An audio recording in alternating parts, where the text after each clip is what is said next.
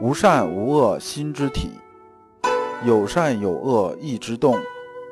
知善知恶是良知，为善去恶是格物。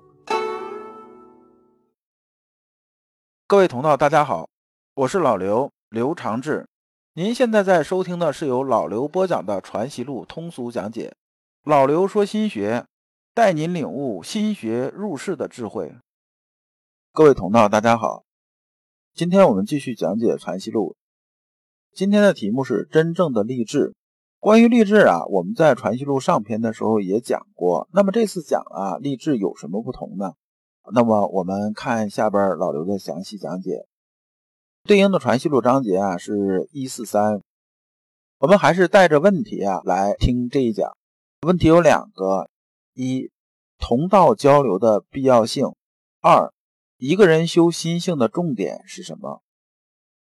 我们看《传习录》原文：“吾增两生智，背道道通，恳切为道之意，殊未相念。”这一段话呢，实际上就是一个铺垫。铺垫的这里头提到有这么个人呐，就是道通。道通是谁呢？道通啊，姓周，名恒，就是周恒，号静安，是江苏宜兴人。他曾经啊，跟阳明先生学过一段时间。后来又和詹瑞水啊学，这个人呢当的官啊，最后不是很大啊，一直是当知县了，就是基本上这边当几年知县，那边当几年知县，这也算当父母官，当了有些年头了。总的来说呢，这个人呢学术水准呢后来还是很可以的。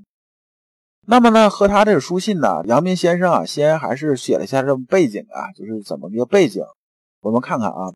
这里边呢基本上是属于很浅白的，我就把这意思啊用白话说一下。说呀，你那边有两个学生，一个姓吴，一个姓曾，到我这边来了。来了之后呢，恰好啊，赶时间也不是很合适啊。我正好赶上忧病之中啊。这忧病指的是什么呢？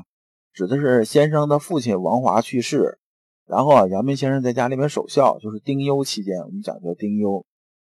先生啊，回这个东西的时候啊，先说了那么几句客套话，说：“哎，你看这么大老远过来了，然后就是为了求学。”因为以前的交通路不像现在啊，路上也比较艰难呢，也没有什么高铁，很近的一个地方，基本一走啊就是几天、十几天，甚至一俩月这么走，所以是很辛苦的。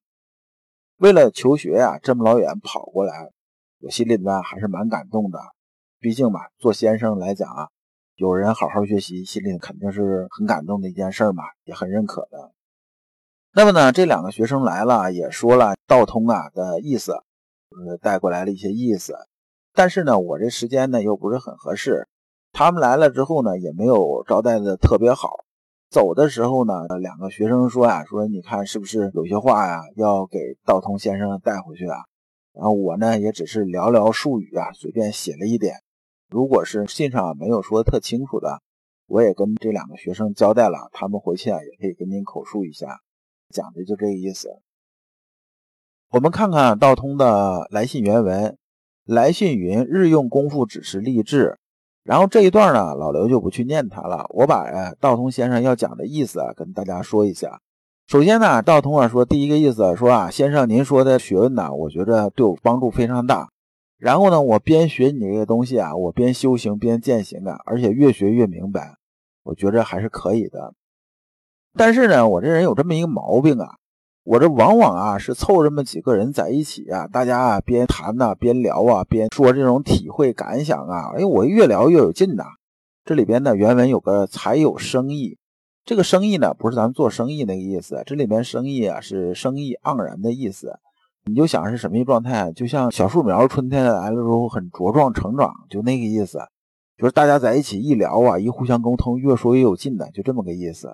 那么，但是呢，如果没人跟我聊呢，比如说我一个人呢，待一段时间，有个那么三五天时间之后啊，我就觉着，哎呀，好像兴趣不是很大。要么呢，想起这事儿呢，人就犯困；要么就会忘。所以呢，只是一个人静坐看书的时候啊，虽然呢，我也想啊，进一步啊，这种学习就是日有寸进吧。但是呢，我还是觉得什么呢？我还是觉着，大家在一起啊，互相讲一讲啊，就相聚一下，精神流动一下。可能更好一些。那么从这个层面讲，那那些啊，就是离群所居那些人，比如说他没有交流的那些人呢，那他怎么办呢？道通先生啊，整个信呢就这么个意思啊，说问问先生这事儿怎么弄。这里边呢有个欲目错身，意思啊是所看所行的意思。我们看先生是怎么回答的啊？先生说呀，此道足验道通日用功夫所得啊。他讲这些，讲这些呢，那么老刘还是用白话来说呀。先生先予以肯定吧，毕竟人家来求学的，咱首先得有态度嘛。我们中国人讲话都是这样子，先有个态度，是这个认可不认可，这先有个态度先出来，说啊，道通不错不错啊，你这个学的很努力，我支持你啊，你很给力。那么下边呢就开始说正事儿了，说啊为学这件事儿啊，只要你啊没有间断啊，稍微快点慢点啊，这个呢肯定是会有进展的，就是不要三天打鱼两天晒网就行了。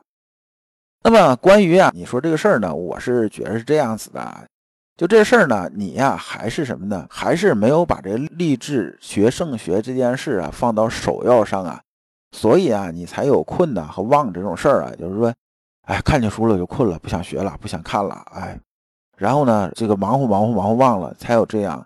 那就是因为啊，你励志啊这种高度啊和这种紧要性不够啊。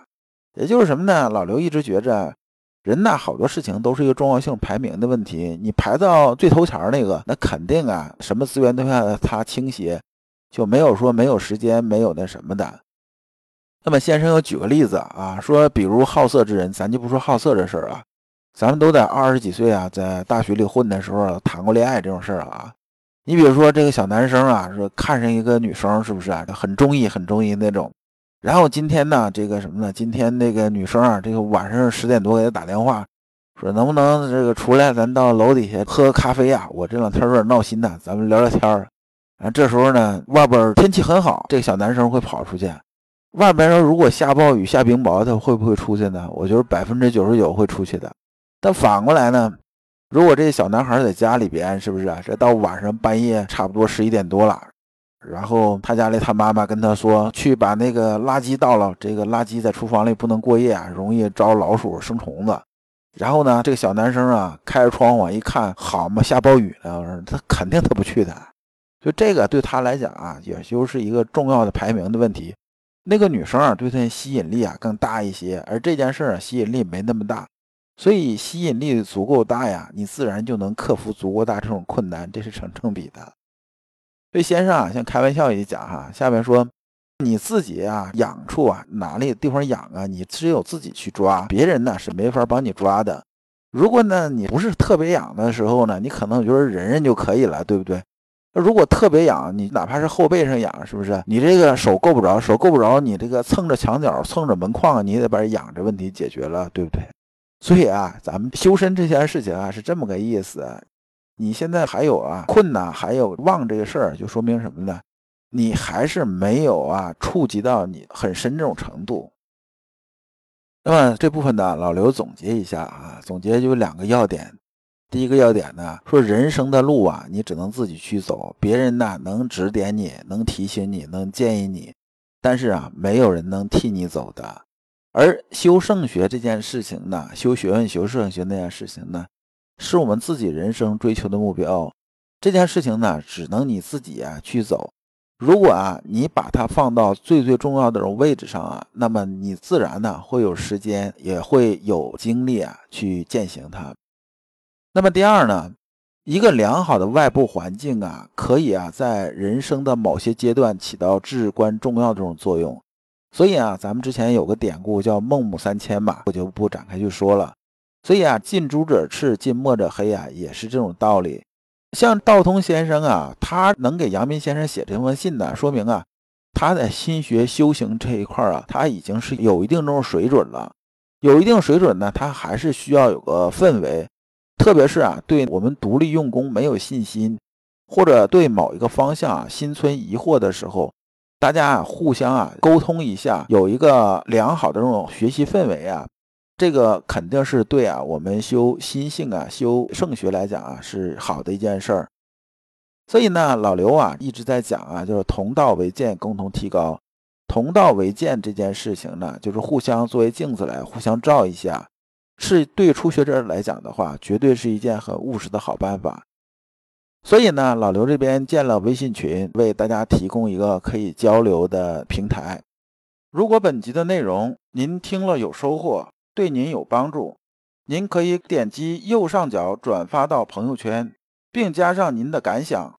当然，如果您有什么建议，也可以在朋友圈吐槽一下，并且艾特老刘。那么呢，这一讲啊，我们就讲完了。下一讲我们讲何思何虑和无思无虑。感谢诸君。